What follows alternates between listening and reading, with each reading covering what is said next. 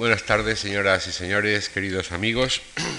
Con las dos conferencias, la de hoy y la del próximo jueves, que impartirá el profesor Calvo Serrayer, termina, terminamos este breve curso de cinco lecciones sobre el surrealismo que con motivo de la exposición del BO hemos organizado aquí en esta fundación. Eh, permítanme simplemente unas breves palabras de bienvenida a Francisco Calvo eh, Serrayer. Es catedrático de Historia del Arte de la Complutense de Madrid y es, como todos ustedes saben, crítico de arte en el diario El País. Entre 1993 y 94 fue director del Museo del Prado, de cuya fundación de amigos del museo es miembro fundador y vocal de su consejo de dirección. Fue vocal del Consejo Rector del IBAN, el Instituto Valenciano de Arte Moderno, desde el 87 al 95, y en 1992 le fue concedida la Medalla de Honor de la Universidad Internacional Menéndez Pelayo, Santander. Ha sido comisario de muchas exposiciones, estoy seguro que todos ustedes recuerdan algunas, por ejemplo, El siglo de Picasso en el Museo de la, Villa de París en 1987, Naturalezas Españolas en el Centro de Arte Reina Sofía al año siguiente, en el 88, Pintura Española del 19, en el Museo Nacional de Bellas Artes de La Habana, en la Fundación Más Previda, aquí en Madrid, en el 95, Eugenio Lucas, también en la Fundación Magfre, el simbolismo en España, etcétera, etcétera. Y eh, entre sus libros más destacados, todos consultamos con mucho provecho siempre su teoría de la pintura del siglo de oro en España, un libro de 1981, Imágenes de lo insignificante del 87, del futuro al pasado, vanguardia y tradición en el arte español contemporáneo del 89, la novela del artista, Imágenes de ficción y realidad social en la formación de la identidad artística, 1830-1850, es un libro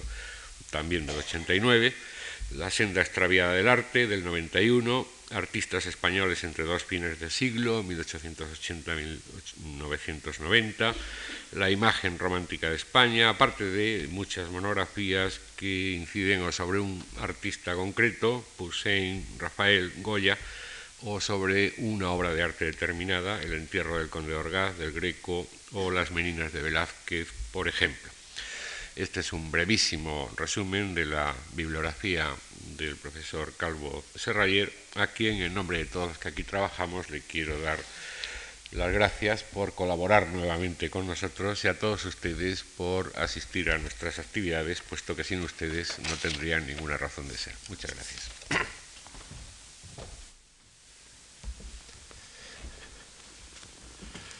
Buenas tardes. En primer lugar, Quiero agradecerle su presencia aquí en esta conferencia, naturalmente también la amable presentación, eh, Antonio Gallego, y eh, eh, manifestar también mi satisfacción por participar en este ciclo de cinco lecciones sobre el surrealismo con motivo de una tan interesante exposición de una de las figuras históricas del surrealismo, Paul Delvaux.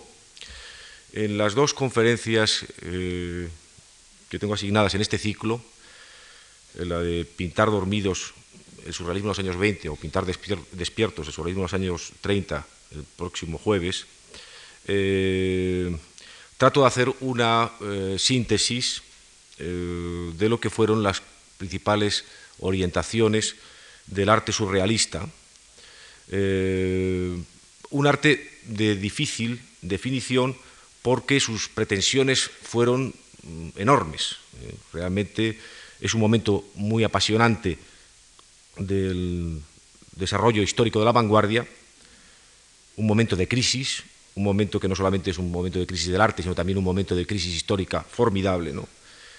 Acaba de producir eh, la Primera Guerra Mundial con unos signos de devastación específicamente moderna por los eh, extraordinarios y temibles medios de destrucción puestos en curso a lo largo de ella.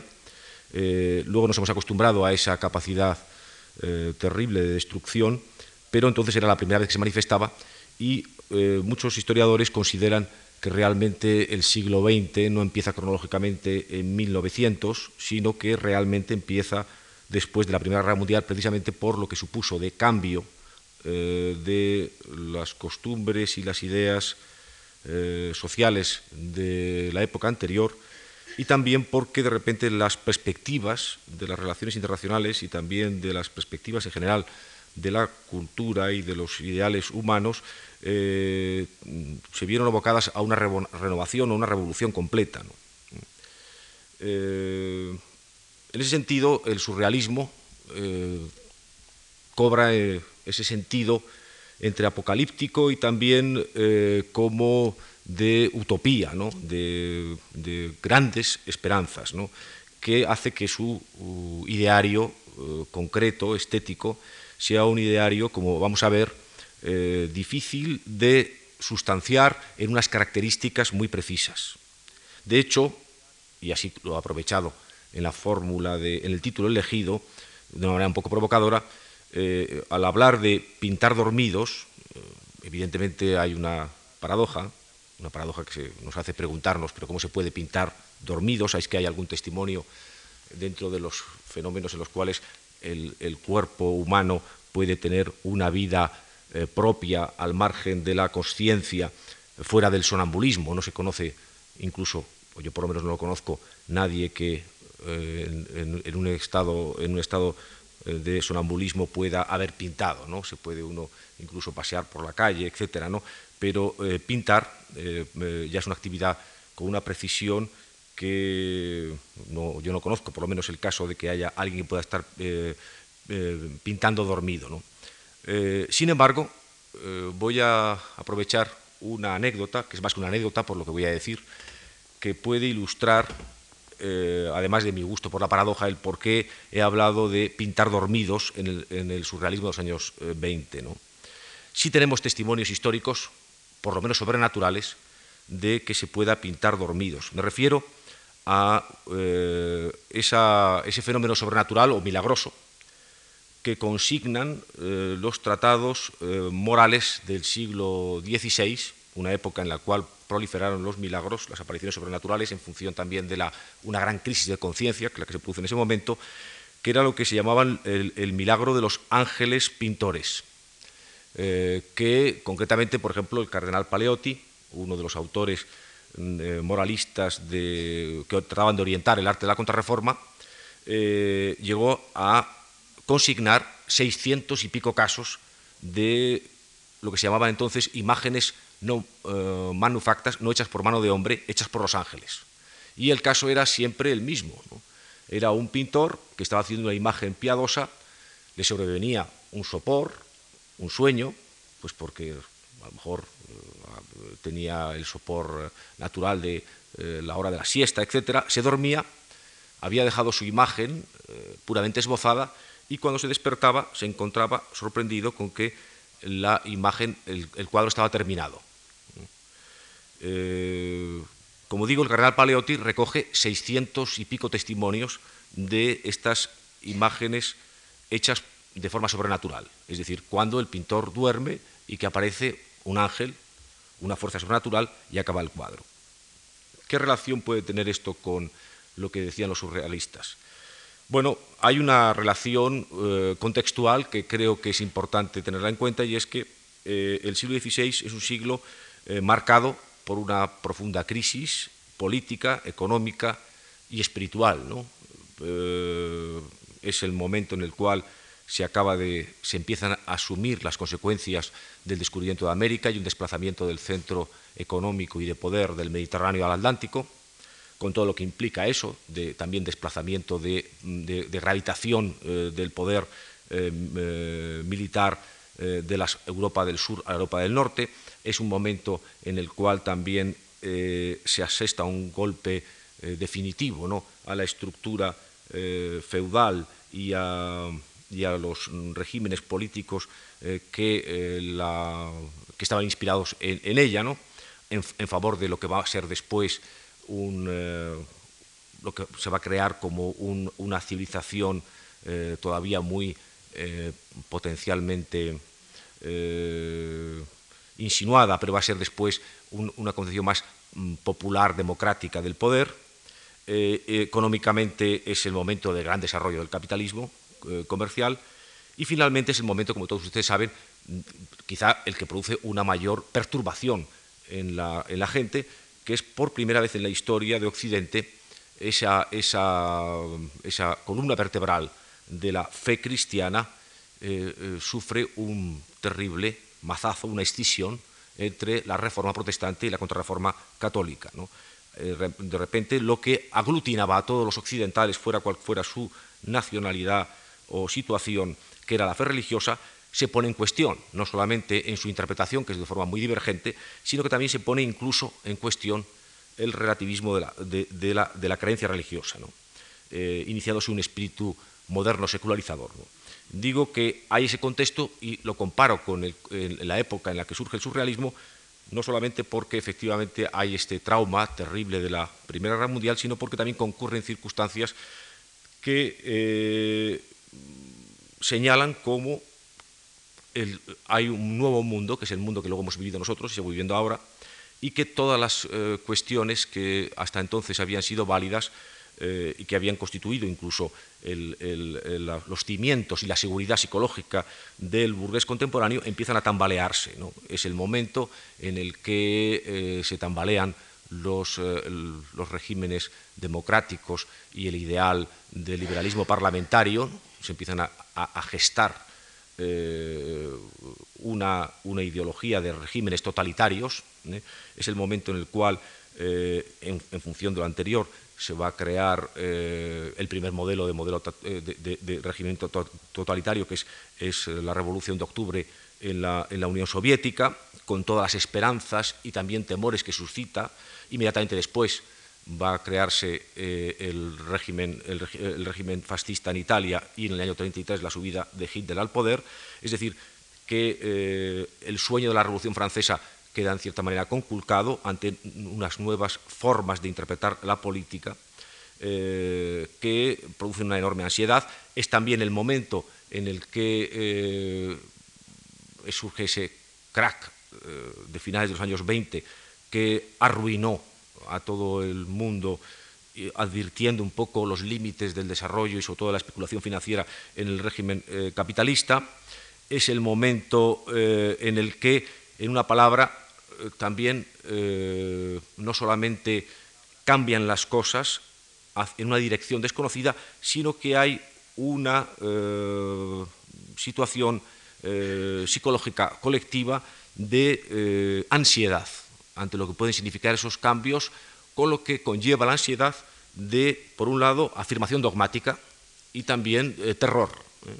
Y de hecho, vamos a ver que eh, el surrealismo va a recoger fundamentalmente mm, de este ambiente, de este ambiente de convulsión, de, no solamente de convulsión bélica, va a recoger un poco o, va, o va, a insertarse en la respuesta inmediata en la época de entreguerras ante las fuerzas que están emergiendo en ese momento.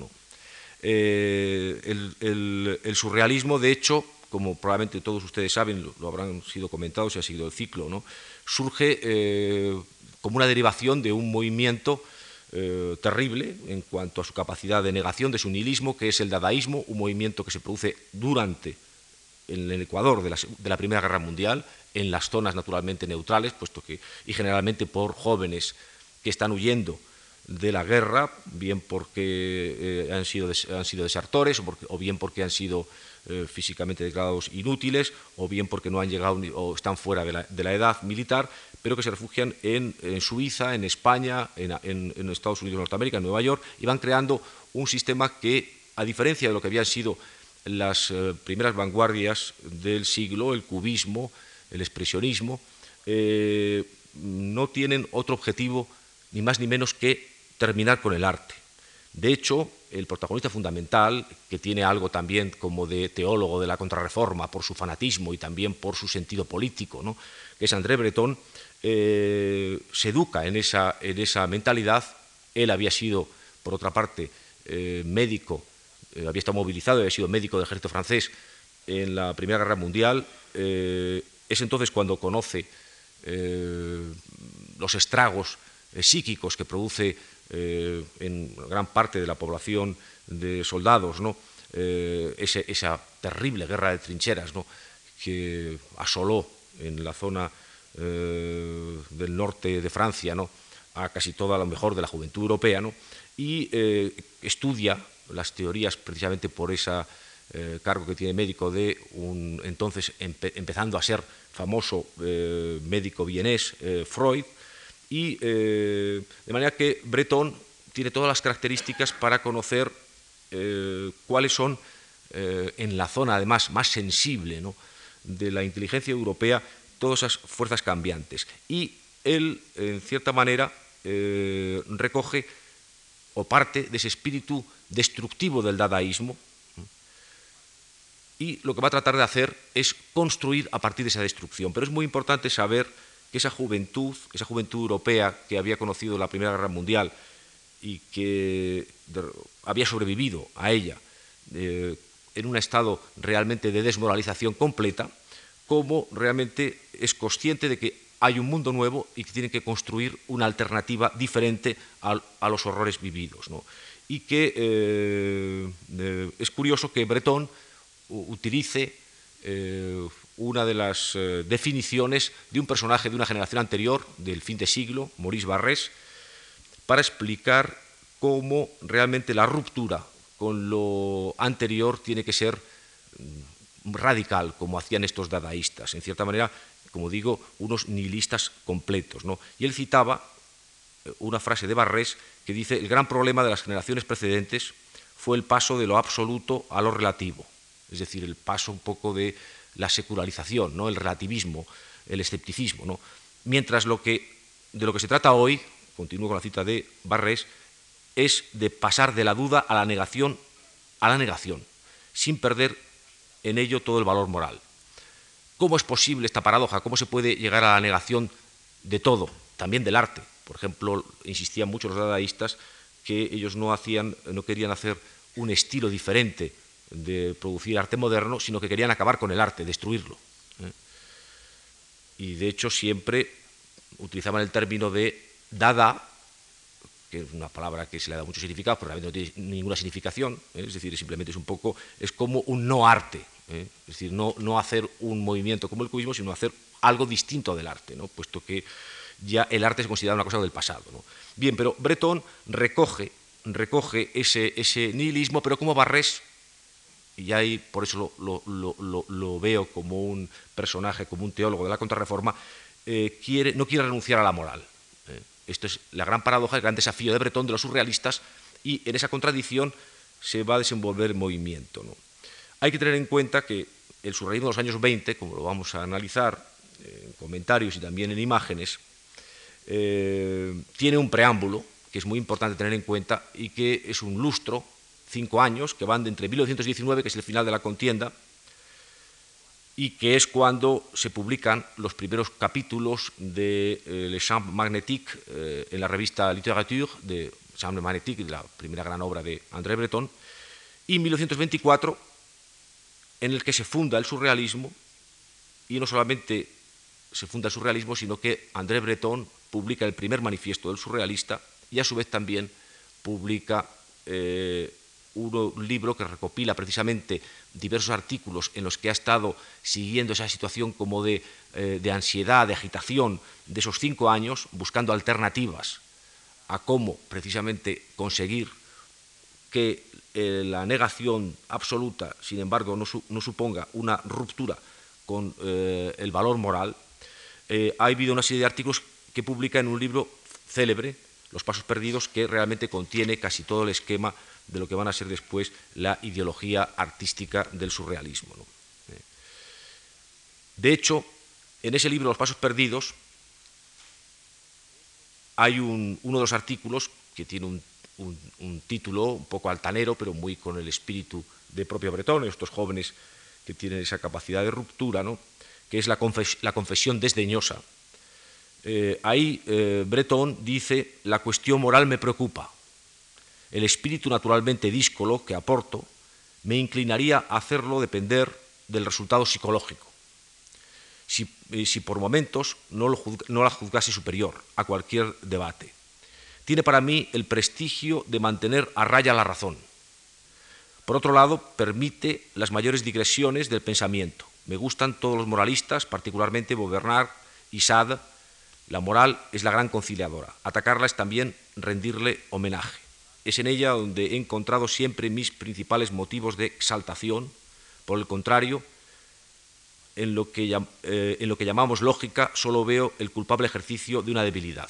En esta declaración no solamente se afirma el carácter moralista de Bretón, una vocación que va a mantener hasta el final, explica además la construcción del surrealismo, que es un movimiento como su fundador moralista, aunque pueda parecer eh, paradójico, y sin embargo, cuáles van a ser sus enemigos.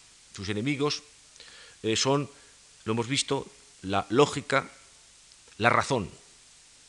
Esto puede resultar eh, también paradójico, ¿no? ¿Cómo puede haber un movimiento intelectual que se revuelva contra la razón y contra la lógica? Es una defensa ya un poco anacrónica de el irracionalismo vitalista, ¿no? como había inspirado Nietzsche, ¿no? o algunos seguidores de Nietzsche.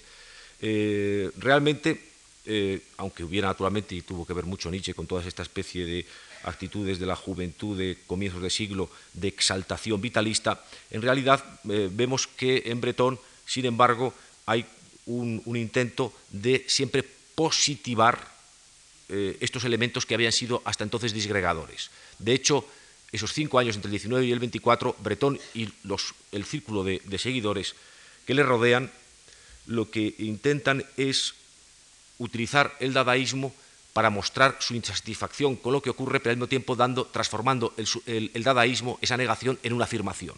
Y como esta es una labor compleja, como es difícil revolverse contra la lógica, revolverse contra la razón, revolverse eh, contra el orden, eh, sin caer en el puro desorden, en la pura irracionalidad, en el absurdo, como había ocurrido con los eh, dadaístas, eh, vamos a ver también lo que va a pasar después eso en el terreno de las artes plásticas, que es, quizá es el tema fundamental de, mi conferencia. Como eso es muy difícil, realmente vemos ahí una, eh, una situación de, duda, de agitación intelectual, de incertidumbre, que se refleja muy bien en, el conjunto de artículos de Bretón que reflejan sus publicaciones esos cinco años, y que, pero que sin embargo el resultado de esa, de, esa, de, esa, travesía en el desierto, que no solamente fue teórica, sino que también estuvo, y es muy divertido, no lo vamos a poder hacer aquí, pero que tuvo un anecdotario muy amplio, porque naturalmente todos estos jóvenes, ya además que se habían, algunos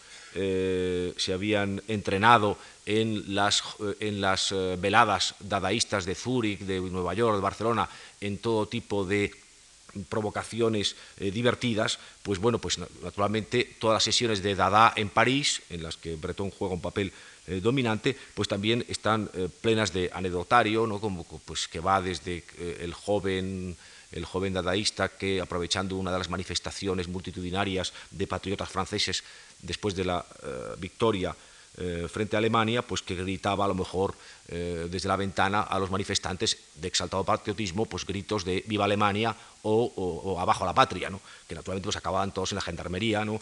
con gran escándalo, o a veces incluso peleándose entre ellos, ¿no? porque en ese estado de, excitación, de negación, eh, pues saltaban chispas. ¿no? Bien, pero vemos cómo mm, Breton intenta en esa, en esa, resolver esa paradoja de básicamente de conseguir una afirmación positiva respecto a esa labor de, eh, anonadamiento, de anulación del pasado, de ruptura eh, que se había producido con el dadaísmo. Hay que tener en cuenta también que las dos posturas dominantes después de acabar la Primera Guerra Mundial eran, por un lado, dentro de la vanguardia, quizá la más ruidosa, eh, la del dadaísmo, pero también estaba lo que se llamó genéricamente el retorno al orden. El retorno al orden era como la vuelta otra vez a la gran casa de la tradición clásica de aquellos exaltados vanguardistas, sobre todo eh, los cubistas que habían disuelto el esquema de representación eh, occidental en la pintura y que de repente volvían otra vez a la figuración, eh, entre ellos, muy señaladamente, el que era el de más máximo prestigio, que era Picasso. Pero el retorno al orden, no es solamente como de forma unilateral se suele decir en los manuales, solamente esa vuelta de ex-cubistas a el arte clásico o a la figuración, si quieren. ¿no? Es también el movimientos de vanguardia abstractos, porque el neoplasticismo eh, es también una imposición de un orden, un orden geométrico. ¿no? Y eh, el constructivismo también es una ideología de orden. Es decir, que el, orden eh, era también una de las alternativas, o un orden muy estricto, o un orden sin fisuras, o un desorden total. eso es lo que se encuentra Breton y sus colegas juveniles y se encuentran insatisfechos. No quieren ni el desorden total, que acaba en la, autodestrucción, ni quieren el orden total, que acaba también en la anulación del individuo. Y buscan una alternativa. Y buscan una alternativa, pero ahondando en el sentido de la crisis que se ha padecido. Y eh, en ese sentido, en una conferencia eh, que, sobre el espíritu moderno, que precisamente pronunció en Barcelona, eh, Breton, nos da cuenta de cómo hay esta, esta, tensión espiritual de no querer apuntarse a ninguna de las dos opciones dominantes en ese momento eh, y mantenerse en cierta manera un, espíritu crítico, pero sin caer en esa disolución dadaísta. Dice, dice en un momento determinado esa conferencia sobre el espíritu moderno, dice que nadie, que nadie se equivoque, no pretendemos en absoluto edificar el espíritu moderno. Hasta ahora no han sido sino simulaciones. El cubismo, dice, es una materialización en cartón ondulado, el, futurismo en goma y el dadaísmo en papel secante. Por otro lado, ¿qué podría hacernos más daño que una materialización? Es decir, que eh, ahí es interesante, además he cogido eh, la parte que se corresponde a esa conferencia a pintura porque explica muy bien la postura de Breton respecto a las artes plásticas y, el, espíritu moderno de las artes plásticas. No, quiere, eh, no se conforma con ninguno de los mm, grandes movimientos dominantes y nos advierte que él va a estar siempre como en tensión con, alguien que pretenda una fórmula parecida a estos movimientos, es decir, que cambie el, cartón de ondulado en, goma o en papel secante, y lo que quiere es otra cosa. ¿Qué es esa cosa? Pues es lo que realmente eh, no solamente cuesta trabajo definir, sino y cuesta trabajo definir porque los propios eh, surrealistas y Breton en, un caso concreto se defienden de su definición, ¿no? salvo vaguedades. ¿eh? Por ejemplo, entresacando expresiones en relación con las artes plásticas en el, caudal de ideas que esparce en esa serie de artículos eh, que luego reúne en el libro Los Pasos Perdidos, él habla de la necesidad de la negación del mundo exterior, negación plástica, es decir, que, no, que no, cree en la imitación, en la mímesis, en ese retorno eh, al orden clásico. Habla de lirismo, de evasión, es decir, que parece que está defendiendo eh, el mundo interior, la imaginación, valores más o menos místicos. habla de evasión de la realidad también un poco por negarse a aceptar la realidad tal y como está constituida, en, sentido político y también en sentido artístico. Pero también nos dice en un momento determinado algo que es eh, muy, y la primera vez que se dice, muy eh, directamente antivanguardista. ¿eh? dice, la forma por la forma no presenta interés alguno. Eh, digo que tiene mucha importancia porque yo creo que la crisis de la vanguardia se produce en los años 20, no en los años 70 o 80, como se dice en los periódicos, sino que es un, tema que realmente se produce en la época todo más de entreguerras, ¿no? en los años 20, años 30, y que precisamente lo que señala la crisis de la vanguardia es precisamente la crisis de la forma con mayúscula, ¿no? es decir, el ataque a la forma por la forma. Y Breton es el primero que lo enuncia, y lo enuncia incluso antes de fundar el surrealismo, lo anuncia en, la serie de, conferencias y artículos que publica antes del 24, ¿no? lo enuncia de la forma que literalmente he dicho, o lo enuncia también eh, a veces de una forma menos, menos categórica, diciendo si acaso ha llegado el momento en que hace falta eh, eh, introducir, dice él, contenido a la forma. En cualquier caso, para poder sustanciar cómo ese, vigoroso e imaginativo y autoritario y moralista joven André Breton y sus secuaces llegan no solamente a definir el surrealismo eh, en general, sino específicamente cómo se debe interpretar desde un punto de vista de las artes plásticas, hay que esperar, como decía, el año 24, que es eh, cuando no solamente se funda el movimiento como tal, sino que eh, publica Breton el primer manifiesto del surrealismo y también aparece a finales de año, el 1 de diciembre exactamente, el número uno de la revista La Revolución Surrealista. Y enseguida vamos a ver cómo estas vagas ideas van tomando un cariz más concreto y más polémico, por tanto. Y en el primer manifiesto, eh, bueno, pues eh, las eh, ideas que defiende Breton son consecuentes con lo que hemos estado diciendo antes, aunque ya mejor de una forma mucho más perfilada, habla de la exaltación, por ejemplo, de la infancia, el sueño y la locura, que concuerda perfectamente con eh, su ataque a la lógica y a la razón, que vemos que ya no es un ataque a la razón en un sentido eh, como un irracionalista, sino como eh, un ataque a la razón, como después se va a producir en un desarrollo filosófico en, en los años de entreguerra, a la razón como un sistema en el cual no solamente el hombre funciona de forma natural, sino que hay una construcción histórica de la razón que tiene un carácter eh, mutilador represivo,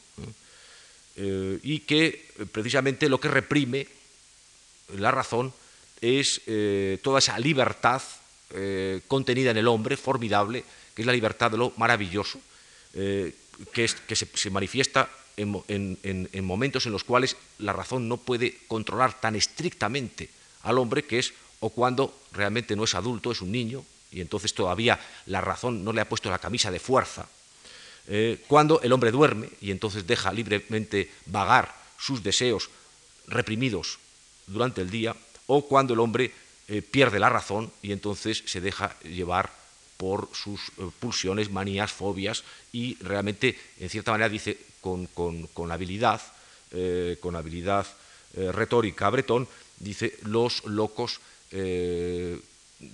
tienen que estar muy entusiasmados con sus visiones porque a pesar de toda la agresión a las que los sometemos, estaba pensando un poco la experiencia que había vivido psiquiátrica entonces, en los que todavía los manicomios pues eh, realmente funcionaban de una manera carcelaria, ¿no?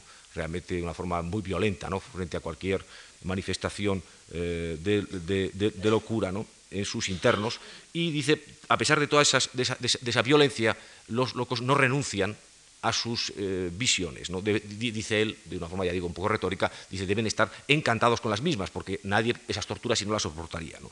Bien, eh, vemos que lo que trata de denunciar ahí eh, es la razón como un sistema realmente simplemente de, de manipulación desde el orden y desde el orden productivo.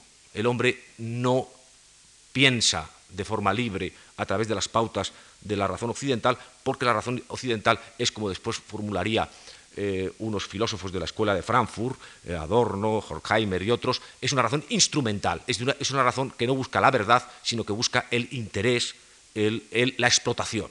Entonces, eh, precisamente lo que quiere Breton ya empieza un poco a positivar su negación, es recuperar aquellas cosas que en estados provisionales o patológicos o, inactivos del hombre, se manifiesta ese gran caudal de vida interior que es el inconsciente. De hecho, ya había leído, como he dicho antes, a Freud, que va a visitar también a comienzos de los años 20 y que naturalmente pues, es, una, un encuentro que cuenta en los pasos perdidos, un, encuentro frustrante porque eh, realmente pues eh, Sigmund Freud pues les pareció que estos eran unos jóvenes eh, poco alocados y absurdos, ¿no? y entonces los despachó amablemente, pero se los quitó de encima, mientras que claro, para ellos que iban a verle en peregrinación hasta su consulta en Viena, pues les defraudó también el que los tratase un poco como unos jóvenes casi gamberros. ¿no? Pero el caso es que eh, hay ese encuentro que indica muy claramente cómo hay una ya una traducción en positivo, es decir, que ya no es simplemente un negar la razón, como hacían los dadaístas, o el arte, o la cultura, sino buscar un tipo nuevo de razón, eh, en este caso no represiva, tal y como, eh, o, desinhibida, tal y como eh, defendía las teorías de Freud o otros psicólogos del momento. Vemos entonces que hay esa exaltación de la infancia, el sueño, la locura, naturalmente, y todo lo que conlleva, la imaginación, los sentimientos, la intuición, el instinto, el deseo, la espontaneidad, en la medida en la cual todo esto puede generar cosas aparentemente arbitrarias, pues defensa de lo arbitrario, del desorden, del inconformismo, es decir, en una palabra que es de Bretón, las fuerzas del oculto. ¿eh? De hecho, pero claro, todo esto cómo se puede traducir desde el punto de vista de una, de una técnica artística.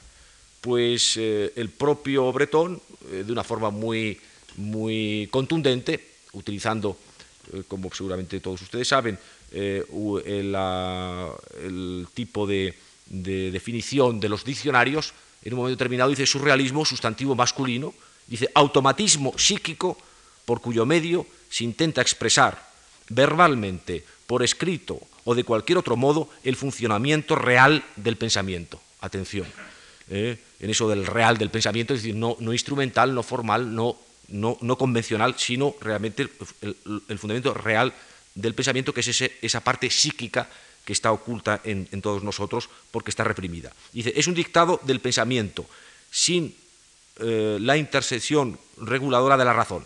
Es un dictado del pensamiento sin la intersección reguladora de la razón. Ya está ahí clarísimo. Ajeno a toda preocupación estética o moral.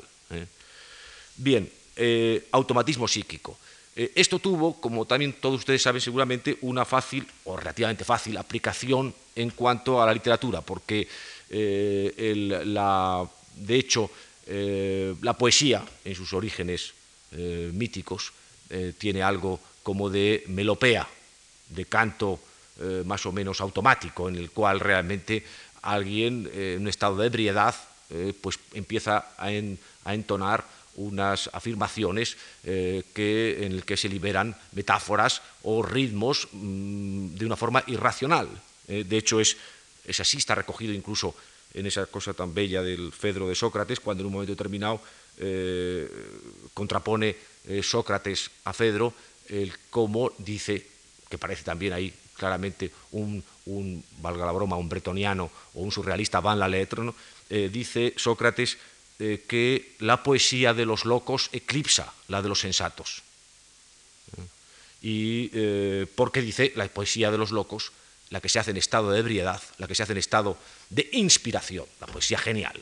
Es una, inspiración, es, una, una, poesía, es una poesía literalmente inspirada de los dioses, en que el hombre no habla por sí, sino que hablan los dioses a través de él, mientras que la poesía de los sensatos es una poesía trabajada, es una poesía puramente humana. Bien, pues eh, sería un poco la poesía de lo maravilloso que defendía Breton con, respecto a la poesía eh, escolar, en la que alguien estudia los ritmos, las rimas o las convenciones, se aplica, se disciplina en ello y así consigue una obra razonable, pero no conmovedora, no una obra de lo maravilloso. Cuando eh, Breton apela, decía, al automatismo psíquico, eh, pues en literatura tenía no solamente ese antecedente, que lo he elegido entre otros muchos, porque evidentemente es realmente una de las fuentes nutricias de la inspiración literaria occidental, sino que eh, tenía técnicas que empezaron a usar eh, los poetas y los escritores del surrealismo de finales de, la segunda década del siglo y comienzos de los 20, eh, como por ejemplo pues, eh, la, misma, el mismo verbalismo, el mismo empezar a hablar por hablar, quedándose fascinado por las asociaciones libres, o incluso técnicas más provocadoras por lo que tenían de mecánico, como por ejemplo recortar las palabras de, aislándolas con, unas tijeras de un periódico, revolverlas y después, según eh, caóticamente quedaban eh, tal, hacer un poema con la asociación eh, arbitraria de cortar palabras objeto y así agitarlas.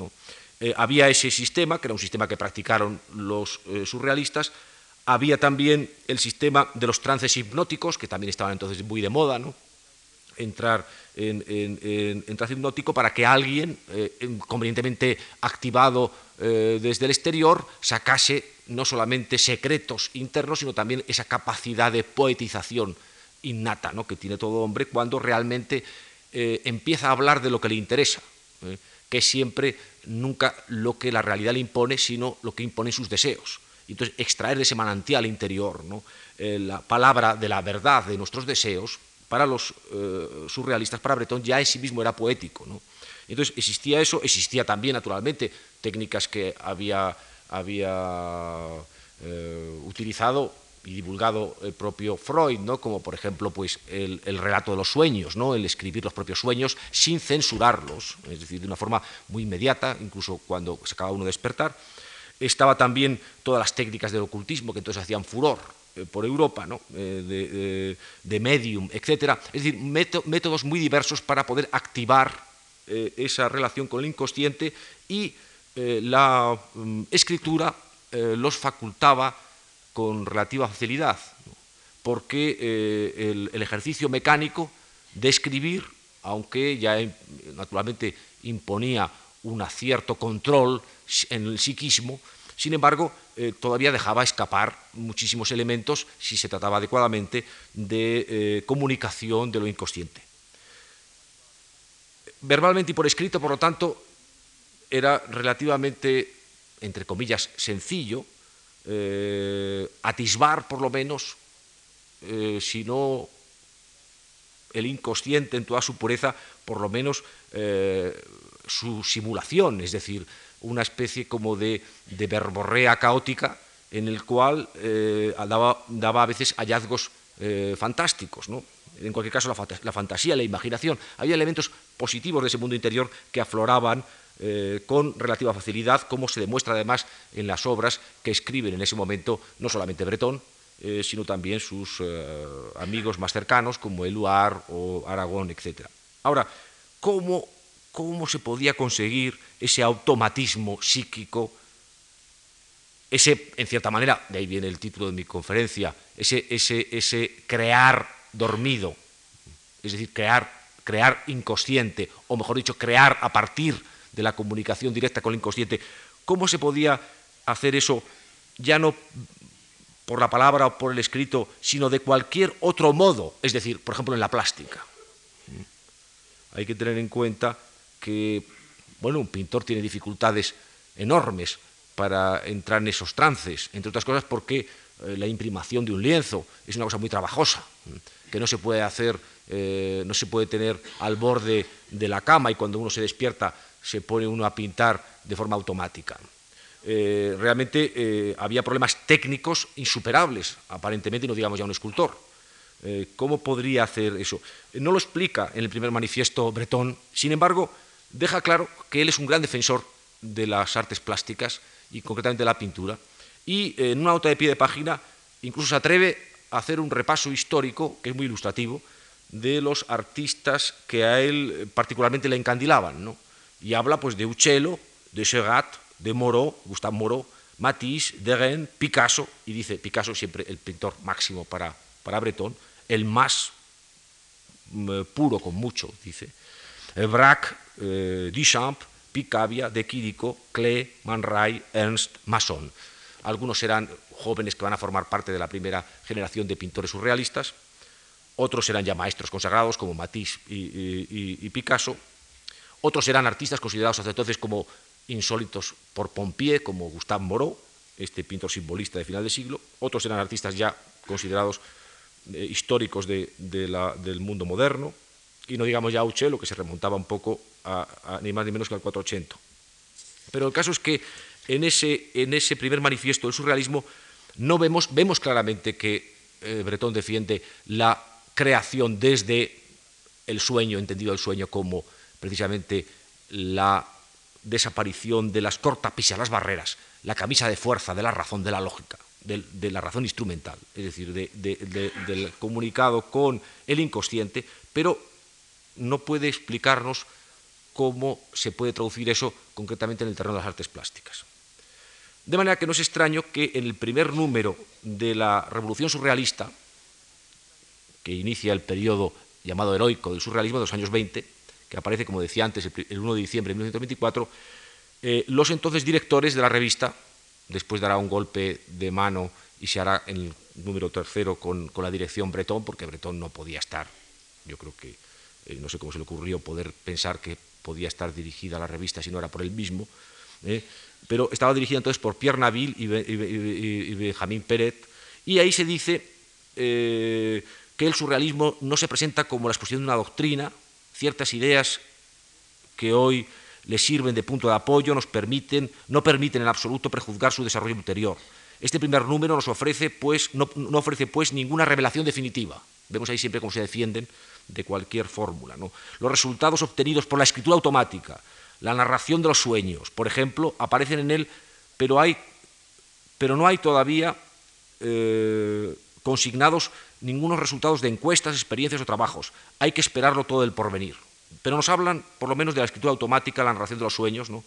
Eh, y además, en ese mismo número hay un artículo muy curioso, eh, que parece en un lugar no muy destacado, pero que tiene mucha enjundia para lo que tratamos aquí, eh, de Max Maurice, que se llama Los ojos encantados, en el que se plantea concretamente el problema que antes enunciaba.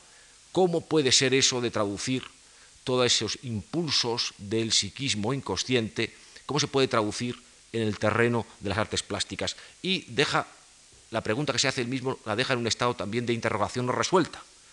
Porque dice eh, que eh, está claro en la escritura automática y dice concretamente, lo que la escritura automática es a la literatura, una plástica surrealista debe serlo a la pintura, a la fotografía, a todo lo que está hecho para ser visto. Ahora, ¿dónde está, dice él, la piedra de toque? Y empieza a interrogarse y ve las dificultades que estamos enunciando. Dice, el curso del pensamiento no puede ser eh, considerado bajo un aspecto estético. El pintor estará obligado a elaborar mediante sus facultades conscientes los elementos que al escritor, que los que el escritor encuentra ya fabricados en su memoria. Está diciendo, el escritor puede permitirse ese automatismo psíquico, sin embargo, el pintor deberá buscárselo porque todavía, por más, me pongo yo en el, como autor del texto de Maurice, por más que pienso cómo puede ser una pintura surrealista, no encuentro cómo, porque realmente esa, espontaneidad eh, que de una forma directa, inmediata, eh, conecte al pintor, no con el mundo psíquico, sino que después pueda rápidamente traducirlo a una obra plástica, no encuentra ninguna fórmula. No la encuentra él, pero en el número tercero de la revista, eh, el último número que van a dirigir Pierre Naville y, Benjamín Peret, Pierre Naville escribe un artículo tajante que produce la primera gran crisis del grupo, que se llama Bellas Artes y niega rotundamente que pueda haber una pintura surrealista. Y literalmente dice, ya nadie ignora que no hay pintura surrealista. Todo esto estamos a comienzos del año 25.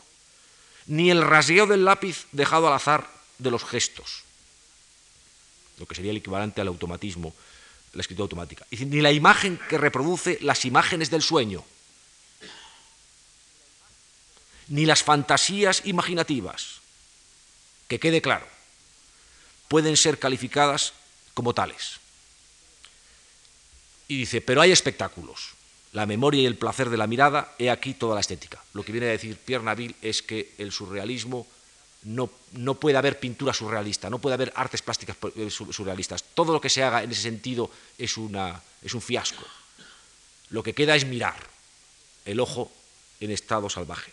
Hay un, hay un, un golpe de mano en el número 4 en el que toma la dirección Bretón y que precisamente ya es del 15 de julio del 25, verano del, 25, ni siquiera ha pasado un año desde el nacimiento de la revista, y empieza la serie de trabajos, a escribir una serie de, artículos teóricos Bretón que se llaman precisamente resolviendo esta cuestión, de esa forma, como yo decía, típica de un gran teólogo eh, contrarreformista, una especie de, Ignacio de Loyola de las, de las, las artes eh, plásticas y del arte en época de entreguerras, se llama El surrealismo de la pintura, donde dictamina que naturalmente sí que hay una pintura surrealista, debe haberla, y, señala los cauces. Y eh, retoma un poco el, desafío de Nabil y dice, el ojo existe en estado salvaje, naturalmente. Pero la obra plástica, añade, puede también recoger lo que ese ojo salvaje B. La obra plástica, para responder a las necesidades de revisión absoluta de los valores reales en los que coinciden todos los espíritus, dice, se referirá pues a un modelo puramente interior o no será. Él defiende eh, ya claramente que puede haber una pintura surrealista y que esa pintura surrealista lo que tiene que ser es puramente interior, es decir, una pintura que tiene que eh, surgir de todas esas facultades que ha dicho en el primer manifiesto, que son la intuición, la imaginación, eh, eh, el inconsciente, etc. Y se plantea siempre esas paradojas de Breton y del surrealismo, destrucción, construcción, se plantea una dicotomía que es la defensa de, de unas artes plásticas surrealistas basadas en la invención, en el mundo interior, y no limitadas, sin embargo, por la técnica, puesto que la técnica es lo que reprime al pintor surrealista para poder mantener en estado absolutamente virginal esas ensoñaciones, esa comunicación directa con su mundo inconsciente, no eh, eh, convertamos a la técnica en un obstáculo. Y es muy importante lo que dice contra la técnica, porque realmente, no tanto lo que dice respecto a la invención, porque eso estaba dicho por los románticos alemanes que inspiran casi toda la modernidad y por supuesto también a Breton, ¿no? que los adoraba, evidentemente, ¿no? porque tenía él también de, romántico tardío. ¿no? Eh, pero ahí Schiller había dicho que el arte, el arte, el futuro, el arte nuestro, no debía estar basado en la belleza, sino en la libertad. ¿eh? Pero él imponía la limitación de la técnica. ¿eh? Dar la libertad por medio de la libertad es la función del arte, dice Schiller en las cartas de educación estética del hombre. Pero después, en, su ensayo de Calías, dice, en un momento determinado, evidentemente el fundamento, la esencia del arte es la libertad, es decir, la invención, la invención sin, cortapisas, sin barreras, pero eh, dice, en un momento determinado, luego está eh, la justificación técnica, es decir, que el artista no llega a su plenitud, o sea, puede tener un sentimiento artístico como plenamente libre, pero para ser artista necesita objetivarlo técnicamente. sin embargo, ahí Breton se separa de forma radical del de, eh, precedente romántico de Schiller y dice, no hay técnica, no existe una ciencia para pintar bien. La técnica no puede sino ser considerada todo lo más como un punto de vista del observador. Atención, en lo que dice Breton del observador, una forma de explicación del inexplicable universo de un cuadro, explicación en absoluto eh, eh, exacta y seguramente la más superficial. Eh, este ataque a la técnica sería un poco bueno, la necesidad de buscar la necesidad de buscar un cauce de expresión, que permitiese ese, ese, contacto virginal ¿no? con las fuerzas del oculto ¿no? que le interesaban a, eh, Breton y a sus amigos y que naturalmente con las eh, limitaciones convencionales de la técnica, incluso las que tenía, por ejemplo, cualquier otro de los movimientos de la vanguardia histórica, como el cubismo, eh, eran imposibles, puesto que técnicamente, por ejemplo, claro, el cubismo que revolucionó por completo el sistema de representación, sin embargo, su técnica era exactamente igual que el arte tradicional, es decir, que los lienzos tenían que, tenían que eh, estar debidamente, eh, debían estar sometidos a una imprimación, debían tener, utilizaban las técnicas, es decir, que en ese sentido su comportamiento, la cocina pictórica era completamente convencional. Y eh, Breton ahí intuye que hace falta librarse de esa técnica precisamente en favor del sueño, en favor un poco de, esos, de esa irrupción del inconsciente. Pero vamos a empezar a ver algunas imágenes de todo esto que estado comentando, eh, que yo creo que es necesario para comprender también un poco el desarrollo del pensamiento de eh, Breton y los modelos que él elige para que eh, se inspire la nueva arte surrealista. y de hecho, sobre todo en los años 20, vamos a ver cómo va a gravitar, también en los 30, pero en los años 20, cómo va a gravitar esos modelos que elige Breton, aunque no sea de pintores que formaran parte del grupo surrealista, en ningún momento, pero cómo se va a formar la pintura surrealista a partir de ellos. ¿no? Así que vamos a ver si empezamos un poco la proyección y vemos. Y vamos a empezar con, con, la figura que todos los eh, surrealistas consideraron, eh, y no es extraño, como su primer heraldo, como su primer precursor, como el profeta del surrealismo en pintura. ¿no? Me refiero al italiano Giorgio de Chirico, que vive, como ustedes saben, entre 1888 y 1978 eh, mm, porque eh, Giorgio de Quirico, que había llegado a elaborar unas imágenes no con una voluntad surrealista, sino que su, medio artístico había sido la agitación vanguardista italiana del futurismo y luego después lo que llamaba la pintura metafísica, él había conectado con ese mundo de ensoñación romántica alemana, era un gran lector de Schopenhauer, era un gran lector de todo ese, de todo ese romanticismo ocultista alemán, le gustaba muchísimo la pintura tardo romántica alemana, Arnold Becklin, etc., ese mundo como de, de, extrañeza, de fantasía, ¿no? de, como de sueño. ¿no? Y de hecho, yo les voy a proyectar algunas, simplemente a título de ilustración, algunas de las imágenes, pero atención, todas de entre los años 13 y 16, no porque, como también está de moda decir, el, de Quirico de a partir de los años 20 fuera mm, un fracaso. Eh, esa es una tesis que mantuvieron con su arbitrariedad juvenil característica los surrealistas, y luego también muchos que no fueron surrealistas y que simplemente eran cretinos, ¿no?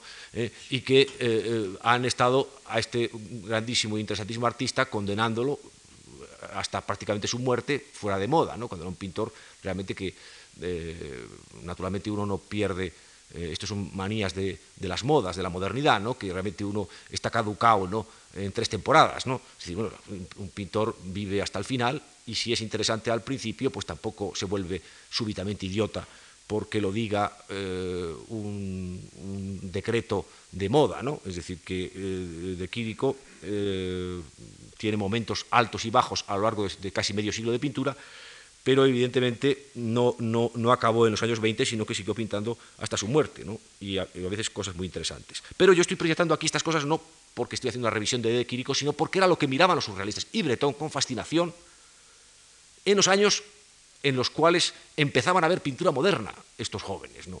Y lo que les interesa, vemos esta serie de cuadros, como por ejemplo el atardecer de Ariadna, muy significativo, año 13. ¿Por qué Ariadna, eh, eh, la mujer abandonada en la isla, eh, que después va a ser descubierta por, y protegida y va a contraer matrimonio con Dionisos, el mundo, y luego todo ese mundo de lo que dice Bretón, después razonando la importancia que le concede a De Quirico, que es que él elabora una mitología nueva.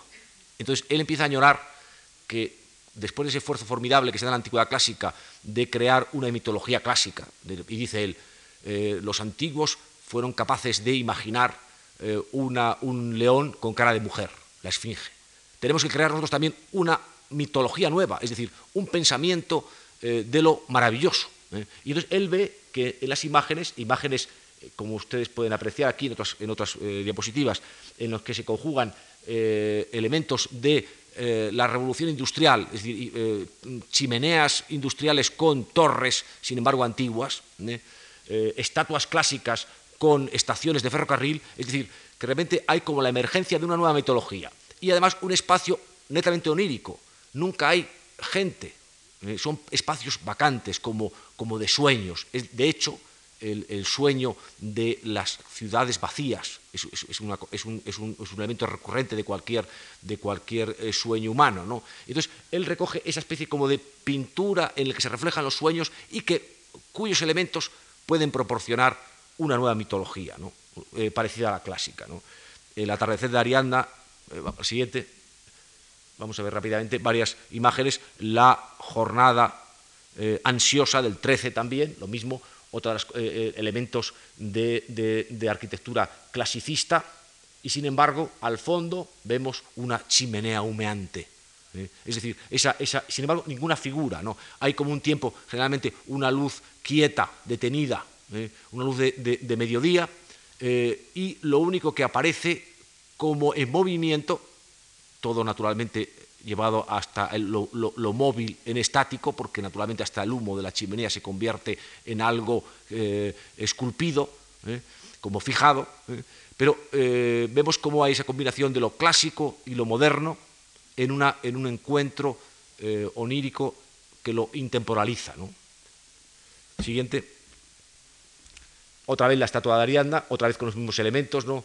de la chimenea, la torre, el sueño, la mujer dormida, ¿no? También del 13, la siguiente,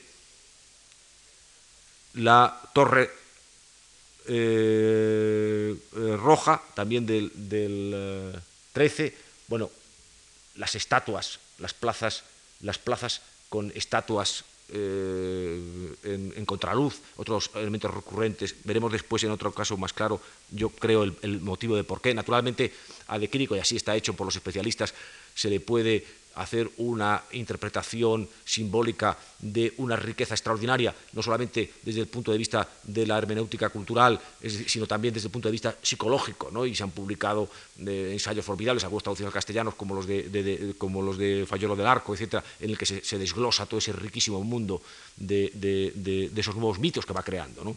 La siguiente. Bien, la nostalgia del infinito, ya del 13-14, lo mismo, ¿eh? empezamos a encontrar eh, hay alguna figura eh, humana, pero que es realmente convertida como hacían los románticos alemanes en una pura sombra, en un contraluz, y además también como unas figuras de un hieratismo que parecen recortadas, es decir, que parecen fantasmas, fantasmas inmóviles. La siguiente, la estación de Montparnasse. Eh, es curioso porque uno de los, uno de los emblemas modernos eh, por antonomasia y que habían producido gran escándalo eh, dentro de los surrealistas, los, perdón, los, impresionistas. Los impresionistas nunca fueron atacados por lo que nosotros eh, creemos, nunca fueron atacados desde el punto de vista, o no fueron solamente atacados o relevantemente atacados por problemas de tipo formal, sino eran atacados por los temas. Y uno de los temas que dejaban a los, al público y a, los, y a los críticos del momento estupefactos era, por ejemplo, que los paisajes los paisajes generalmente eh, tenían un aire lírico. Eh, los, impresionistas se atrevieron eh, a, pintar el paso del ferrocarril, que era algo asociado al mundo del progreso, pero antiestético. Y un tema que ya concretamente les sacaba de quicio era que se pintasen las estaciones, que les parecían horripilantes. De hecho, por ejemplo, ahora mismo hay en, en París una exposición dedicada nada más que al tema de las estaciones, los, impresionistas de las estaciones de ferrocarril, ¿no? porque era la inserción de los dos elementos, no, el burgués del 19 no le parecía mal, lógicamente, el ferrocarril, eh, el cual cimentaba su, desarrollo y su dinero, sino lo que parecía es que se considerara que el ferrocarril, o todo lo que tuviera que, ver con la, revolución industrial, tuviera que ver algo con la belleza había ahí realmente un, contrasentido. ¿no? Y eh, los impresionistas eh, solapaban estos dos mundos, y esto es lo que provocaba el escándalo. Y digo esto porque, claro, vemos cómo eh, lo que hace eh, de Quirico respecto a ese precedente de los eh, impresionistas es muy distinto, porque saca el tema, pero convierte esa escena que vemos, por ejemplo, en la, Gare Saint-Lazare de, Monet o de Manet, vemos humo, vemos energía, vemos confusión, trepidación, lo que corresponde a una estación, aquí se convierte en una cosa completamente eh, de sueño. De repente, otra vez, una eh, eh, máquina de ferrocarril al fondo, pero es tan estática que observen, esto es una cosa muy maliciosa por parte de Quirico, que no se le escapaba de detalle, observen una cosa realmente asombrosa, y es que el humo es vertical. como, una como, una máquina de ferrocarril en pleno movimiento acercándose a la estación va a tener el, humo como el, como el fuego de Abel, directamente vertical al cielo, ¿no? más bien es, cainita, ¿no? es, un, es un fuego que se pone a ras de tierra, ¿no? Em, eh, manchando a los, a los que se asoman por las ventanillas con el hollín. ¿no? Bueno, pues aquí lo pone vertical porque realmente esa, esa, esa, máquina no se mueve, se mueve y no se mueve, está congelada. ¿no? Como las dos figuras también que vemos ahí, esa pareja que es también un contraluz, una mera sombra, y el resto es un gran vacío, ¿no? un, como, como, como, como la imagen de un sueño. ¿no? Y el único movimiento eh, el, único, el único movimiento es de las manecillas del reloj, pero que están detenidas eh, eh, una hora muy precisa, ¿no? las dos y media casi, ¿no? de, mediodía. Esa hora siempre también como del ecuador del día, ¿no? que cuando produce las, las sombras verticales. ¿no? En la siguiente, bueno, enigmas, enigma de un día del año 14. Aquí vemos la estatua, que es muy importante, sin querer meterme en este tema de, desciframiento de simbolismo, pero sí digo que eh, creo que las estatuas tienen también un elemento irónico, porque eh, un, bate como bretón de la modernidad, que fue Baudelaire, eh, sus ataques a la escultura, porque era un medio antimoderno, se referían a la estatua y sobre todo a la estatua pública. ¿no? Y decía Breton en, en su famoso requisitoria contra la escultura, porque se titula así, ya de forma muy expresiva, ¿Por qué la escultura es aburrida? decía en un momento determinado cómo resultaba insoportable esa estatua que había en la plaza pública y que te, te, estaba señalando cuando tú paseabas y tú no sabías quién era ya, naturalmente con esos cambios de, personajes en la, política contemporánea ya mucho más dinámica, o, cambios de modas, o, cambios de héroes. ¿no? Entonces, uno se veía, el, el, viandante se veía señalado por una estatua que no sabía quién era y que le resultaba incómodo. Entonces vemos aquí a una estatua también de un personaje en medio, eh, que también está con un acto de un gesto de esos típico de estatua, ¿no? y que eh, señala aquí también lo temporal lo intemporal, ¿no? con dos chimeneas de fábrica, una, una arcada clásica y de repente una imagen, un fantasma de piedra, una estatua hierática, ¿no? Eh, queriendo marcar lo intemporal. La siguiente, bueno, cuando aparecen figuras eh, son siempre maniquíes, es decir, que naturalmente tienen también un carácter alegórico, ¿no? Esto lo vamos a ver repetido. La siguiente. La siguiente. Aquí vemos otro ejemplo, el contemplador, ¿no? En una, en una, en una imagen eh, que es formado, un ser humano formado a través de, un maniquí y luego pues con toda esa serie eh, de perspectivas arquitectónicas en la pizarra que se solapan también eh, con elementos clásicos de la arquitectura para marcar un sueño de intemporalidad. ¿no? La siguiente, o este interior metafísico, vamos a acabar la visión de esa nueva mitología visual creada por De Quirico que fascinaba a los surrealistas, es del año 16, es un interior llamado metafísico, y efectivamente aquí vemos un interior de un, de un eh, pintor en el que aparece una arquitectura, y una arquitectura que es un complejo fabril. ¿eh? O sea, eh, todos los elementos clásicos ahí concentrados eh, cartabones, reglas, cosas como eh, típicas de, una visión eh, mensurada, clásica del arte, y un cuadro que representa de una forma muy clásica una visión de, un paisaje y resulta que el paisaje es justo la gran paradoja de una, de una, construcción que es un complejo fabril. ¿no? Bien, otro de los personajes que cita, la siguiente por favor, eh, como eh, inspiradores del surrealismo eh, bretón, aunque de una forma menos, menos, exaltada y, también menos polémica, es Marcel Duchamp, 1887-1968, del cual dice en Los Pasos Perdidos que admira Breton su desdén por la tesis, que es una afirmación muy genérica, pero que indica un poco realmente ese sentido de, el cambio, de la sorpresa, del estar defraudando las expectativas, de hurtar constantemente eh, su lenguaje ¿no? a la convención que tiene eh, Duchamp y que se produce precisamente en ese periodo también entre el 12 y el 17 del pre-surrealismo, ¿no? En el cual vamos a ver muy rápidamente varias imágenes conocidas en el que se decantan muy claramente los elementos que cita después el propio mm, eh, Breton en Los Pasos Perdidos como ejemplares de la evolución de este artista. Este es el, cuadro del Paso de la Virgen del año 12. La siguiente, el Paso de la Virgen, la siguiente es La Casada del año también 12, eh, con, un lenguaje eh, poscubista. ¿no? La siguiente, luego ya un salto al gran vidrio, ¿no? La Casada desnudada por sus solteros, incluso, ¿no? de entre el 15 y el año 23 ya vemos un poco ese salto de la imagen pintada definitivo en, Duchamp, ¿no? hacia un, campo del, objeto, ¿no? Eh, muy, muy versátil. ¿no? La siguiente, esta muy célebre, una, obra que hace en el 21 que después la recrea en el, en el 64 en su, emplazamiento con el espejo, que es el, en inglés Why Not Sniff, eh, ¿por qué no es estornudar? Y es una que cita en su versión primera Breton porque era una jaula eh, llena aparentemente de terrones de azúcar, que sin embargo eran trocitos de mármol eh, cortados como terrones de azúcar. Eh, y esto, este elemento de, sorpresa, ¿no? ahí se ve Why Not Sniff Rosa Selavi, que es un nombre que utiliza él como un socias de sí mismo, ¿no? ¿por qué no estornuda Ros Selavi?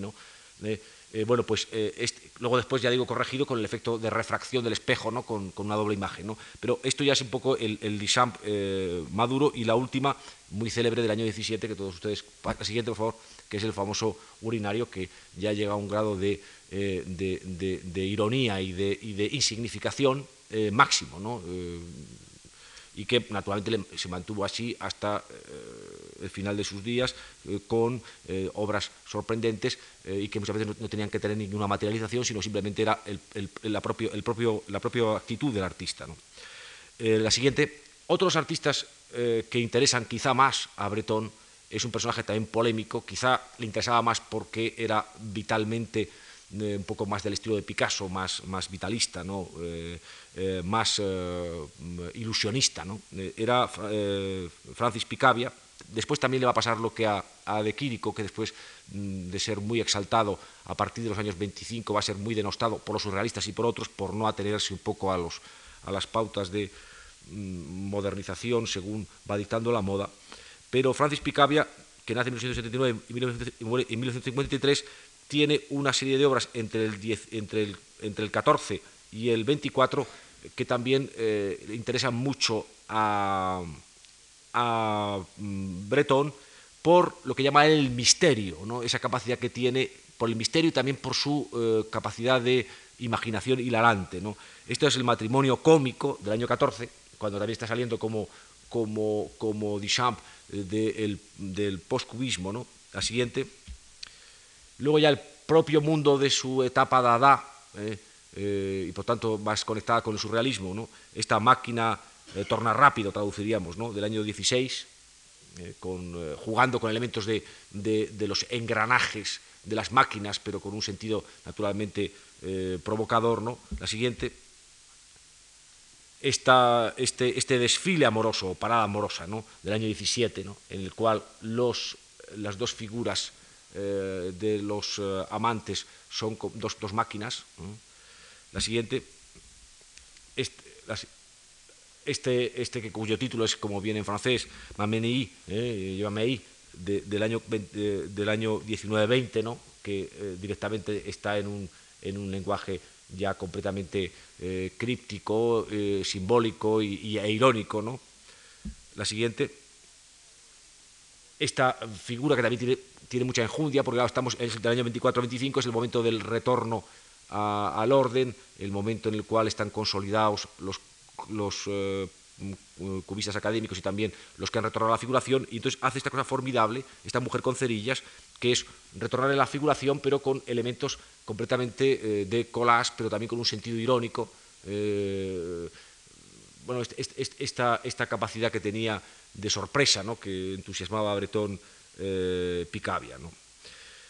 La siguiente, otro personaje que cita, cita alguna vez eh, Bretón y seguramente le hubiese gustado contar con él eh, entre sus, entre sus heraldos de la pintura nueva surrealista, pero que por su carácter introvertido y su, renuencia a, participar en cualquier grupo y cualquier relación social, eh, sin embargo, pues dejó de ser citado y vivió una especie como de, de, apartamiento voluntario, pero que tiene, tuvo una influencia para los primeros específicamente pintores surrealistas enorme. Me refiero a eh, Paul Klee, eh, 1879-1940. El interés que tiene Paul Klee para los surrealistas es muy claro, porque Paul Klee había llegado a una especie de catarsis personal en el año 14 en un viaje que hace eh, a Túnez en compañía de August Macke, que era esta exposición suya en, eh, la Fundación eh, Thyssen-Bonner Smitha, ¿no? y también de un pintor después para nosotros olvidado, pero en su momento también un joven con ansiedades modernistas, Louis Moyer, hace un viaje a Túnez y en Túnez él que había estado trabajando el paso del, del, del, hacia, del cubismo simultaneísta, estaba buscando un lenguaje, tiene una revelación y logra eh, un conjunto de imágenes en el que eh, el nuevo lenguaje eh, figurativo, sin embargo, tiene siempre algo como de, de cuento de hadas, de ensoñación, de, de maravilla, de, un poco una relación como las miniaturas persas, un poco como la relación de las ilustraciones de, tradicionales, en el que había la presencia muy libre de lo, maravilloso y además mm, rompiendo con los, cánones de, la perspectiva tradicional. Eh, un ejemplo de, estas, obras es el teatro de marionetas que se hace entre el 12 y el 23, en el que vemos también eh, cómo expresa no solamente de una forma muy libre eh, las direcciones de las figuras, sino también esa especie de fantasía. Es un dibujo como infantil, es lo que buscaba Breton, ¿no? Hace ese dibujo de esta mujer en el que está con los trazos simplificados de, una caricatura infantil. La siguiente, y esto va a ser constante de una manera u otra en, en Klee, ¿no? Esta, este, estas cúpulas rojas del año 14, eh, con todavía la técnica simultaneísta del cubismo, pero con también ese mundo eh, como de, cuento. ¿no? La siguiente, la siguiente, Villa R, efectivamente también vemos ahí eh, no solamente la interposición, como hacían los cubistas eh, sintéticos, ¿no? de una letra, sino también un paisaje, eh, un paisaje en el que los elementos realistas han quedado supeditados a un carácter narrativo de, imaginación, de una narración de imaginación. La siguiente. O esta diapositiva que se mm, eh, peor, porque es una visión nocturna, eh, composición eh, cómica del año 19, en el que vemos una aldea a la luz de la luna, también de una forma muy simplificada. La siguiente. Bien, este, este, este, también unos camellos eh, avanzando em, con un movimiento rítmico, ¿no? ya con estas cosas del año 20 también siempre conserva eh, Klee también un sentido que después va a desarrollar en la Bauhaus, ¿no? de, mezclar la fantasía con un ritmo musical y, una, una, una, proporción elaborada ya en un concepto, en un lenguaje nuevo. ¿no? La siguiente, este elemento claramente irónico, también, o todas las fuentes fundamentales de Klee y también importantes para el surrealismo había sido el expresionismo. ¿no? Él había tenido contacto con el grupo expresionista de Múnich, el del Gilete Azul, ¿no? donde incluso era uno de sus más, entre llaves, amigos, muerto en la Primera Guerra Mundial, Franz Marc, eh, eh, La cabeza alemana, ¿no? es un cuadro también ahí con un, que hay, también resonancias de lo que va a ser el expresionismo y la nueva objetividad alemana ¿no? de los años de entreguerras.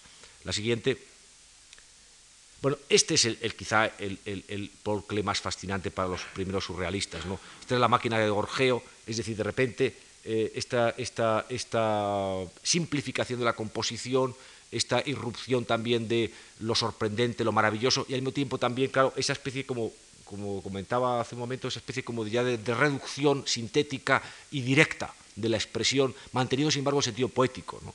Esto, esto porque el motivo que inspira a los primeros genuinamente pintores surrealistas que son eh, Miró y Masson. Eh, la siguiente, Senecio, que es una de las más, célebres eh, de estos años, del año 22, y siguiente, del año 23, concluimos la revisión rápida de, de Klee de esta obra que, esos juguetes cómicos, satíricos, ¿no? en los cuales desglosa una serie de figuras fantásticas, ¿no? Eh, muy sintetizadas, con elementos muy heroicos, que también pasa lo que a, a Klee le pasa lo que a, a De Quirico, que tiene mucha enjundia en una, interpretación simbólica, pero que aquí no podemos detenernos en ella, ni mucho menos por razones de tiempo. ¿no? La siguiente.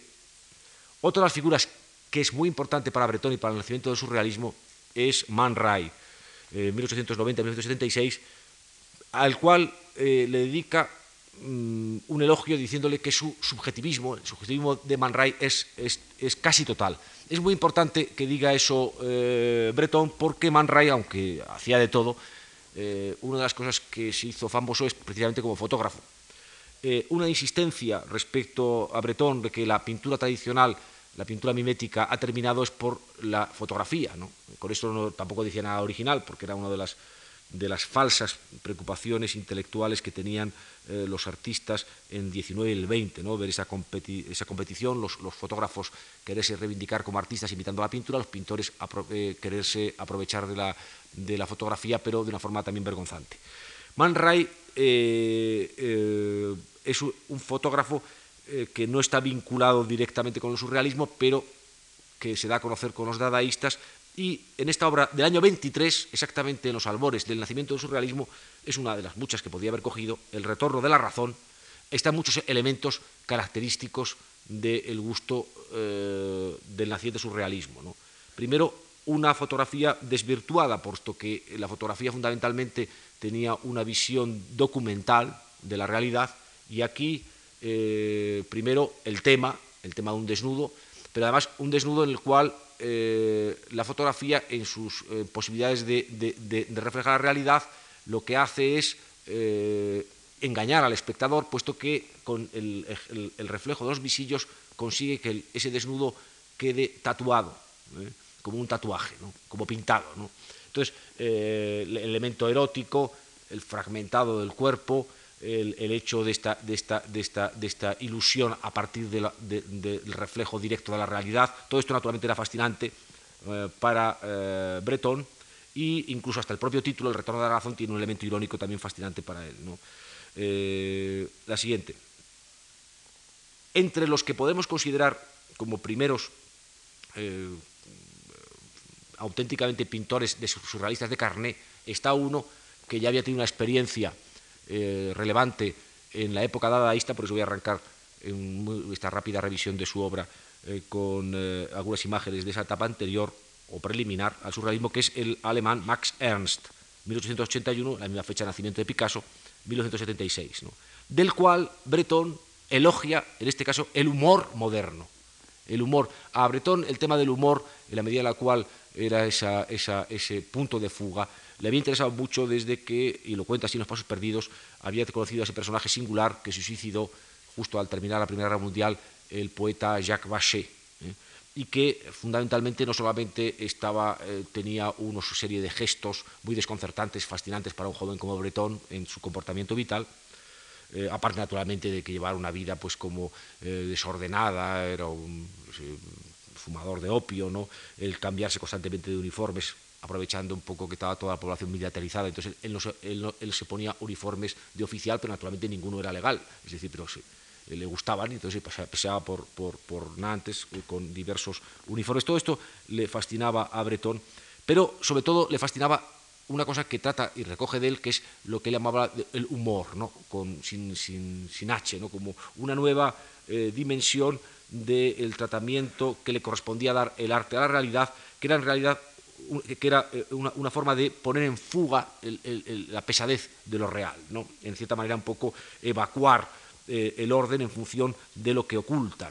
Y eh, cuando habla del humor moderno, en Max Ernst ve Breton esa, capacidad. Hay un ejemplo de esta, de esta autoconstrucción maquinal del 19 y 20 que sería un poco un residuo de esa libertinaje dada en el uso de el collage, etcétera, la siguiente, pero vamos a ir viendo cómo después va creando un conjunto de imágenes. otra cosa típica también, en este caso el fotomontaje, ¿no? la Inmortalidad de Bonarroti o Max Ernst y César Bonarroti del año 20. Bueno, ironía también con respecto a, la historia, libre uso eh, de, técnicas incompatibles como es eh, la, fotografía ¿no? Y, el dibujo o, y el grabado superpuesto. Todas esas cosas son típicas del dadaísmo de Ernst.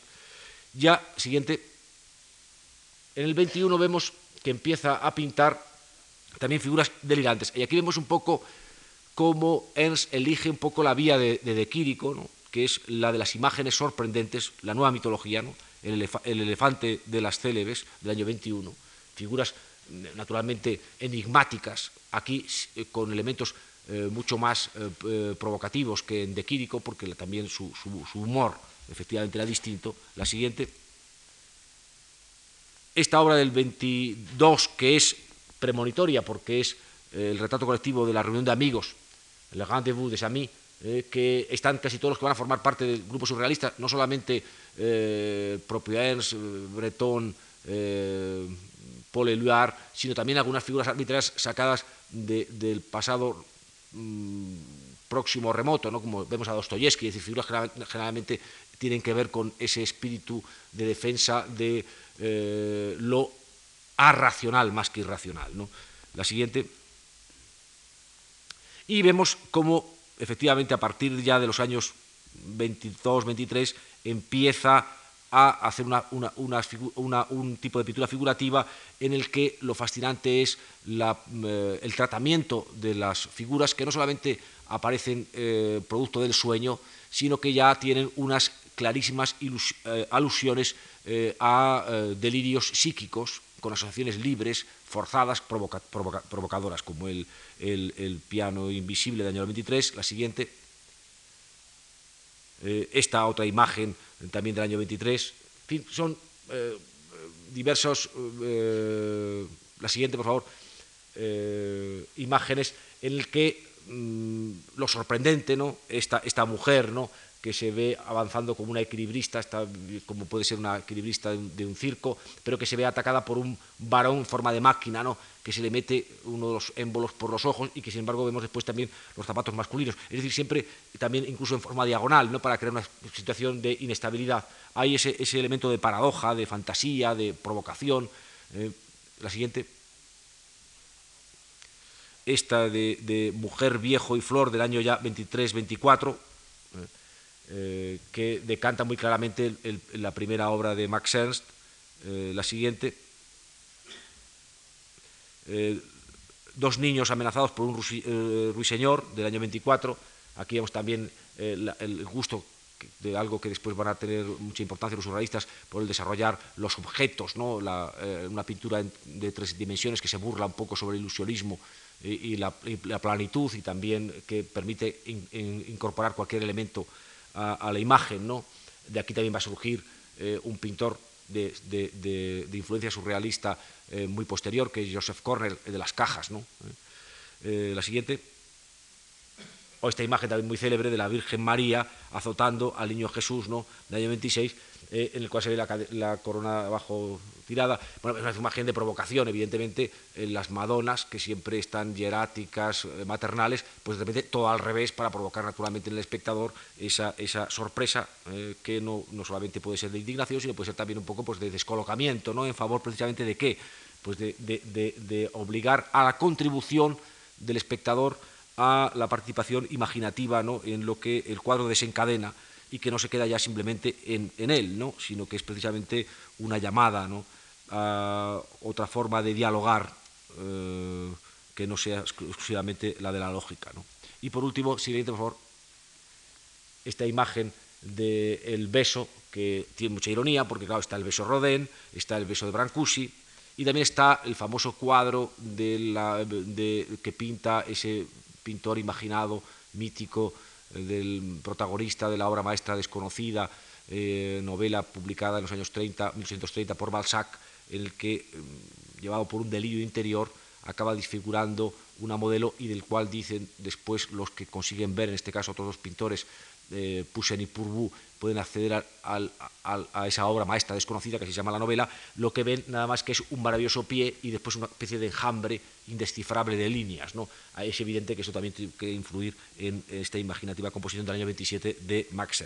Y pasamos a los eh, últimos eh, artistas que son un poco eh, los realmente jóvenes integradores de la primera generación propiamente surrealista ya, es decir, no con antecedentes dadaístas como Max Ernst, que son Miro y Masson, y de los cuales me interesa precisamente su proceso a lo que he estado diciendo en el título, ¿no? el proceso del paso de una pintura moderna que se hace una pintura más automática, vamos a ver de qué forma. ¿no? El primer caso de Miro, eh, que todos ustedes conocen más, eh, porque es más familiar su visión en todos los sentidos de nuestro país, 1893-1983, vemos lo que hacía cuando está a punto de llegar a París en el año 19, un autorretrato, un, autorretrato con elementos cubistas, pero ya un poco con esa búsqueda del clasicismo, del orden, de la fisicidad. Él es un pintor catalán mediterráneo que responde muy bien a esa premisa. La siguiente, de ese mismo eh, sentido, es este cuadro de desnudo con espejo del año 19, pero cosa interesante que vemos que es una figura búdica, con, mirada hacia adentro, ahí se ve también un poco la vocación eh, que en este joven miró, eh, empieza a, suscitar el mundo interior. La siguiente, un, ejemplo de eh, las características granjas del 21-22 todavía con un lenguaje figurativo muy claro y con ese sentido telúrico que es fundamental para, eh, para Miró, para su mitología. ¿no? Aquí vemos ya sintéticamente cómo están todos esos elementos, incluso aparecen esos microorganismos que van a ser, los protagonistas de su obra. La siguiente. Pero ya se ha fundado el surrealismo, esta obra es del 23-24, es decir, justo, el momento que se funda el surrealismo, El cazador o El paisaje catalán, aquí que vemos una abstracción, aquí vemos, elementos figurativos, pero eh, en, un, carácter eh, de microorganismo y con una función simbólica, y con un carácter como de síntesis, como en Klee. Aquí ya vemos un poco cómo realmente se traduce la primera eh, fórmula que van a utilizar estos pintores tan mermados para poder practicar el automatismo eh, psíquico y que encuentran en esta especie de simbología apurada, de decantación sintética ¿no? de elementos eh, propios, en este caso, por ejemplo, elementos esto, agrestes, elementos rurales, como forma parte de la mitología personal de Miro, por eso era importante ver antes la granja, ¿no?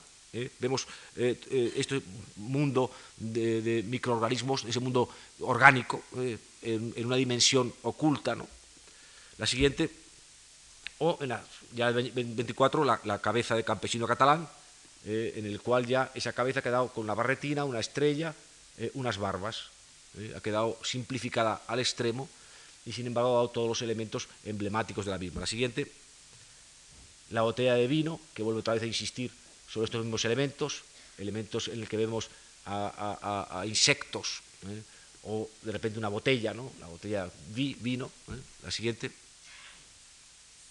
o el famoso Carnaval del Arlequín del 24-25, que es un poco como la, la opus magnum eh, de, ese, de ese miro ya plenamente surrealista, ¿no? en el que aparecen todos estos elementos de fantasía, de ebullición, eh, de locura, incluso de violencia inquietante en su uh, presencia invasora, ¿no?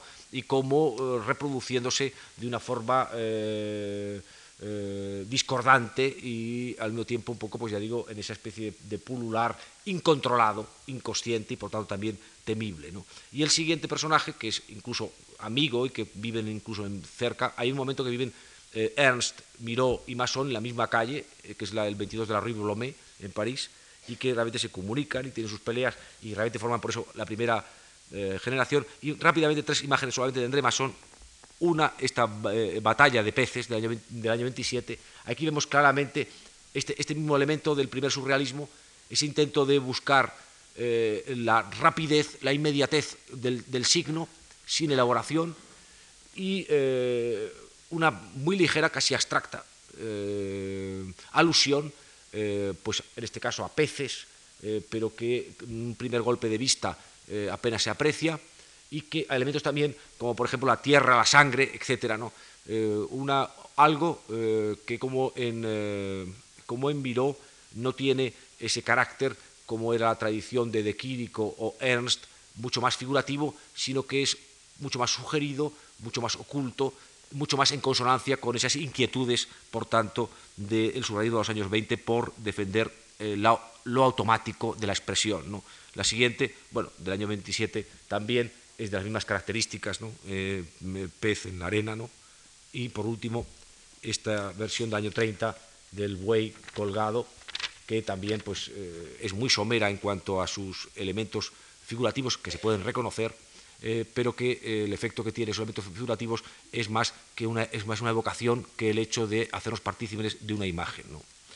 Este, este, este, estilo de pintar, este estilo de pintar de exploración eh, del automatismo se va a mantener eh, polémicamente, pero se va a mantener um, formando primero una defensa de que eh, las artes plásticas surrealistas son posibles, que es una batalla que da Breton y que la gana y que va a condicionar mucho la historia del movimiento frente a otras tesis como la de, la de Nabil, que era de que no se podía eh, soportar eh, las artes plásticas surrealistas. Hay que tener en cuenta que la decisión de Breton es eh, relevante porque Breton era un personaje muy maniático y, por ejemplo, consideraba que, sin embargo, de forma sorprendente, que lo que no podía ser surrealista en absoluto era la música, porque detestaba personalmente la música. Y tenía tanto odio a la música que a los pintores que se atrevían a hacer escenografías para óperas o, o ballets, los de Aguilev, eh, los echaba inmediatamente.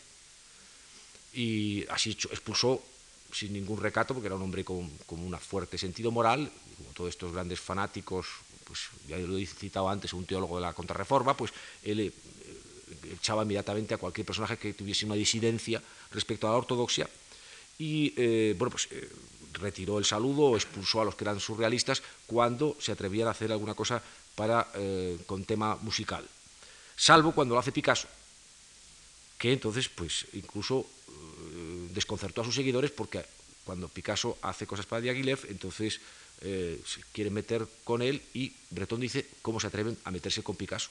¿eh? Picasso dice, se creen que eh, Picasso, Picasso puede hacer lo que quiera, los demás no, decía Breton. O sea que, realmente en ese sentido no tenía ningún problema para organizar una facción porque realmente parecía un político, ¿no? Es decir, que no, no, no, no pero hasta el 29 se mantiene esta actitud que hemos estado tratando de fijar, que es un poco esta, esta defensa de lo, de lo automático, ¿eh? luego vamos a ver que va a haber una reacción muy violenta y eh, hay un balance, hay un balance en el año 29, cuando se produce la gran crisis del primer, de los años 20, que va a dar origen al segundo manifiesto surrealista, con lo que quiero, terminar esta eh, charla, ¿no? que al final de esos cinco años de actividad surrealista, Breton dice eh, que mm, ni mucho menos las fórmulas que se han elaborado hasta ese momento se pueden dar como definitivas, ni ninguna de las ideas, y dice, eh, será preciso convenir que el surrealismo pretendía ante todo provocar en lo intelectual y en lo moral una crisis de conciencia del tipo más general y que el logro o el no logro de tal resultado es lo único que puede determinar su éxito o fracaso. Es es curioso que vuelve otra vez un poco como al comienzo a, tener esa, inquietud porque no se sedimenta ninguna fórmula, ni siquiera las fórmulas que ellos mismos han propuesto. Eh, en realidad, eh, podemos considerar estos primeros años 20, no solamente los de eh, ese pintar dormidos o ese pintar conectado o explorar cómo se puede pintar conectado con el inconsciente, ¿no? sino un poco como los años en los que se experimenta esa combinación paradójica, ese desafío realmente sorprendente entre la irrupción de las zonas ocultas, reprimidas eh, de la mente humana con, sin embargo, la moral, el orden, un orden nuevo, eh, un orden en el cual se establezcan la relación de formas, de, formas una relación de formas diferentes. Eh, es una época, por tanto, experimental, como todas las épocas experimentales, cuyo rendimiento de frutos va a ser muy posterior a lo que, eh, salvo el talento individual de algunos artistas como Miro, que da imágenes formidables entonces, pero que va a ser un, rendimiento eh, de su producción, va a rendir sus frutos 20 años después. ¿no? De hecho, quizá cuando realmente se pudo realizar ese sueño del automatismo, como todos ustedes saben, más que en los años 20, va a ser en el, expresionismo abstracto americano que se va a inspirar precisamente en este periodo. Pero es el periodo que se va a entrar en crisis el 29 y vamos a ver después la contrarréplica el próximo día de lo que significa pintar despiertos. Eh, muchas gracias.